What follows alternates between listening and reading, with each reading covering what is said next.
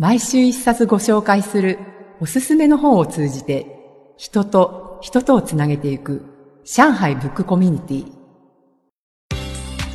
皆さんこんにちは。上海ブックコミュニティでございます。えっ、と上海は最近なんかこう雨が降ったりまあ寒くなったんですけどなんか雨降ったりしてたと思いきやなんかちょっと蒸し暑かったりとかですね。なんかそんな変な天候でございますけれども、えー、今日のゲストはまた前回に引き続きまして本友の岩田さんをお招きしております。岩田です。よろしくお願いします。よろしくお願いします。えーっとですね、はい。今回はまあリスナーの方というか、まあ、岩田さんにも先ほど見ていただきましたけどもあの念願かなってとうとうライブラリーがありがとうございます。ありがとうございますなんか3年間ぐらいの3年越しで。3年越しの構想ようやく実現。実現したというですね。いや今日ちょっと嬉しいことに日本のね友達からフェイスブック越しに本を送るよあというような。応援をいただき。これ本はどんどん募集してるんですか？本はあのまだ大っぴらには言ってないですけど、はい。ただあの前回もですね先週もあ昨日かあのちょうど来週記念するっていう友達からはい10冊ほどいただきましあ、た、そうですか。親切な方が。はい そういう流れになるとはい。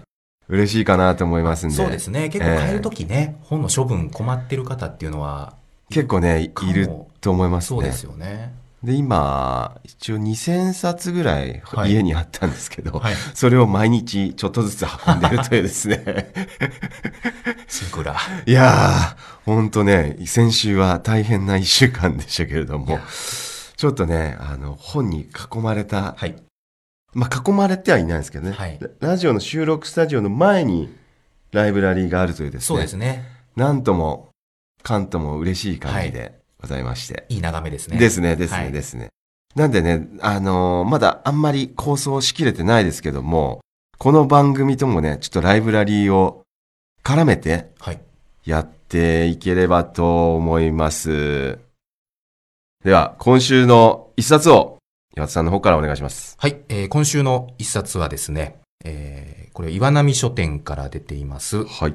私は中国の指導者の通訳だった。もう、中日外面交最後の証言。ということで、まあ、なんかね、タイトルが私はすごくいいなと。うん、読みたくなるタイトルですね。なりますよね。なんかこのタイトル、すごくシンプルなんですけど、うんうんうんなんかちょっとこう、重みがあるというかうん、うん、ですね、うん。すごくこう読んでみたくなるうん。なりますね。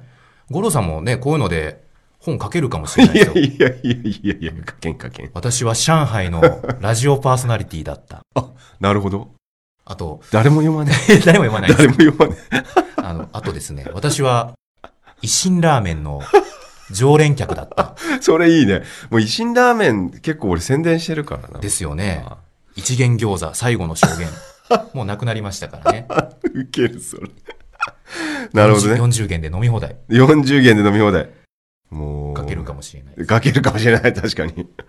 私はホニャララだったみたいなね。そうです。ですね。じゃあちょっと簡単に本のご紹介をさせていただきますけれども、はいえー著者は1972年9月の日中国交正常化時の首脳会談で通訳を務めるなど、中国外交部の日本語通訳として様々な外交交渉に携わったと。本書は大学卒業後の46年に及ぶ通訳人生の回想である。日本語通訳への道、通訳の基本条件、仕事の責任と範囲、忘れがたい通訳の経験について述べられております。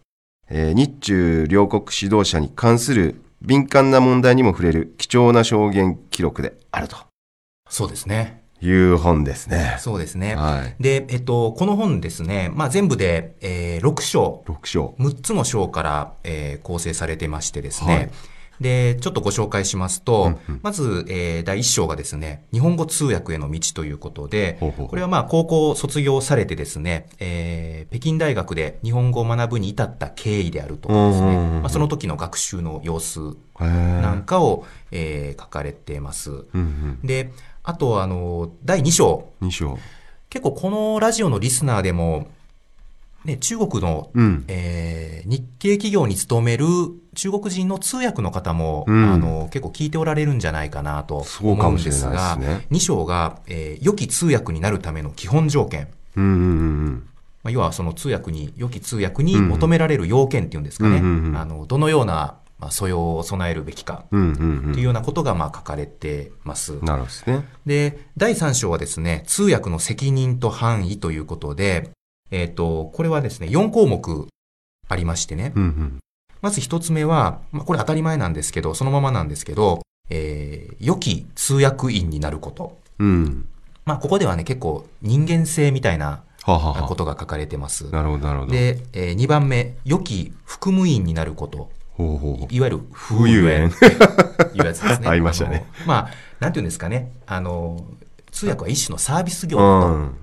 えーいうようなあ話。はいはい。で、3つ目が、良き参謀員になること。ほうほうほうほうほう。まあ、ね、その企業の通訳でもそうですけど、うんうんうんえーラオパンのね、うんうん。えー通訳であればですね、まあ通訳でありつつも、うんうんえーそういった参謀員であればですね、うんうんうんうん非常にこう、あのラオパンもうん。重宝してくれるうん。通訳になれるかもしれないですよね。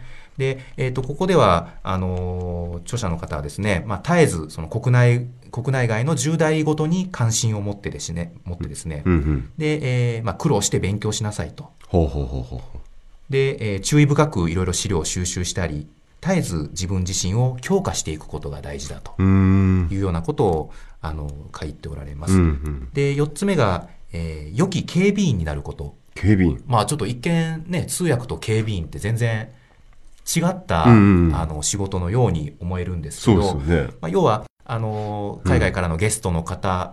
をですね、アテンドしたりとか、はいはい。えーそういう機会もありますし、うんうんうん。えーその、まあね、このお著者は、もう要は国のその要人。の方と一緒に行動を共にされるんで、まあそういった時の、えー警備。とかですね。なるほどね。まあ、あと、あの、ここでも出てきますけど、そのパーティーの席でどうもよからぬ人間が混じってると。だからすごくその首相とですね、握手したりする機会とか、はあ、えーねにすごくこ。う気をつけなるほどたようなエピソードとかですね。なるほどなるほどなるほど。パーティーなのに食事も取らずに、まあ一番近くにいるからね。そうなんですそうなんですんっていうような4項目が挙げられてますね。なるほどですね。で、えっと、次の章、第4章はですね、うんうんえー忘れがたい10回の通訳っていうほうほうほうことで、で、えっと、ここではですね、本当にその、えー日中国交正常化の交渉の際のですほうほうね、ほうほう。もう本当に臨場感あふれる、まあ、要は、読みたい。通訳ですから、その現場に、うん。まさにその現場にいた経験がですね。えーここで書かれていたりするんですけれどもね、うんうんうん。えっと、ちょっと面白いのも載ってましてね、うんうん。あの、えーまあ、笑い物になってしまったえー経験っていうのがありまして、はい。あの、まあ、当時のその、えー総理の招待で、うんうん。えー日本からこうゲストの方が来られたと。うんうんうん。で、そのゲストの方が、えーちょっと病気になってしまいまして、えーまあ、病院に連れて行ったはんです。い。うんうん。で、その時、えーまあ、通訳をするわけなんですけれどもね、はいはその医師との問診の中でですね、い。うんうんうん。えー先生がですね、食欲はどうですか？はい。便秘はありますか、うんうん。というふうに、あの、聞いたんですけど、はい。うんうん。要は、その、しなんていうんですかね、食欲とか便秘とかをう、んどういうふうに訳していいいいのか、うん。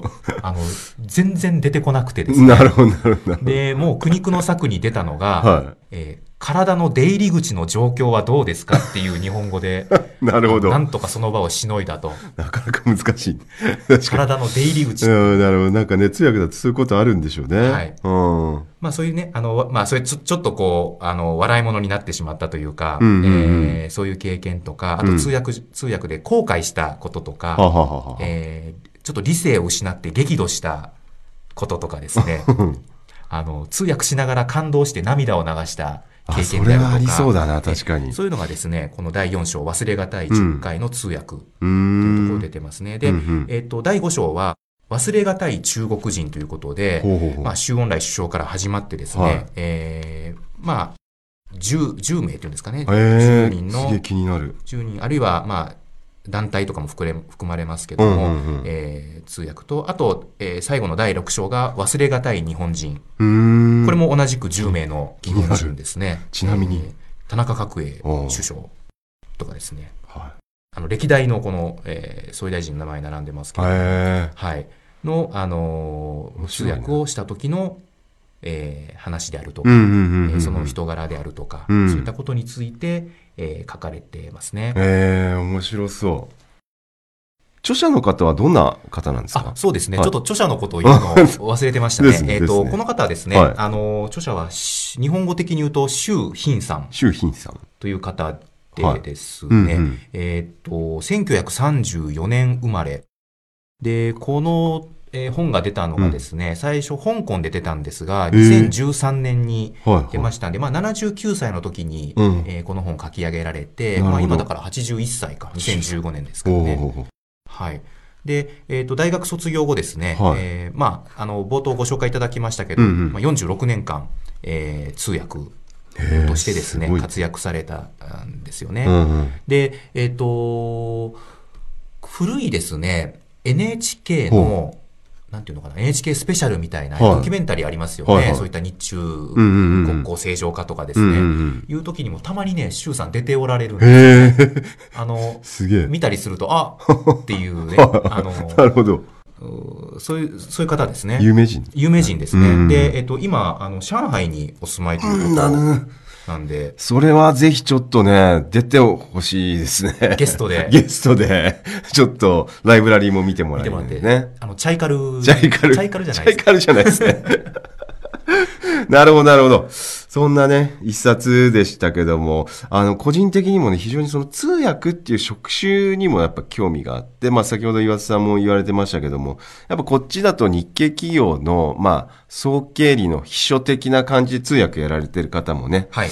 やっぱりいると思うんで、そういった人にもなんかね、こう、参考になりそうですしね。そうですねうん。その通訳みたいなところは非常になんか興味深い職種だなっていうのはありますけど、岩田さんからこんな人に読んでもらいたいななんていうのそうがあれば。ね。まあ、あの、もちろんね、その、日中の外交史といいますか、うんうんえーそういったことに興味がある方、うん。まあ大体ね、こっちで働いておられる方って興味をお持ちだと思うんですけど、そういう方とかですね。うんで、えー五郎さんもおっしゃった、えーその通訳うん。されてる方ですね。はいまさに今その通訳されてる方、うん。あるいはまあ外国語を学んでいる方。なんかにもね、非常にあの参考になるような話も出てきますので、うんおすすめですね。そうですね。はい。なので、まあ、ちょっと読み応えがありそうなぐらいちょっと分厚い本ですけどね。そうですね。ちょっと僕も読んでみたいなとはい。思いますんで。はい。今週もありがとうございました。はい、ありがとうございました。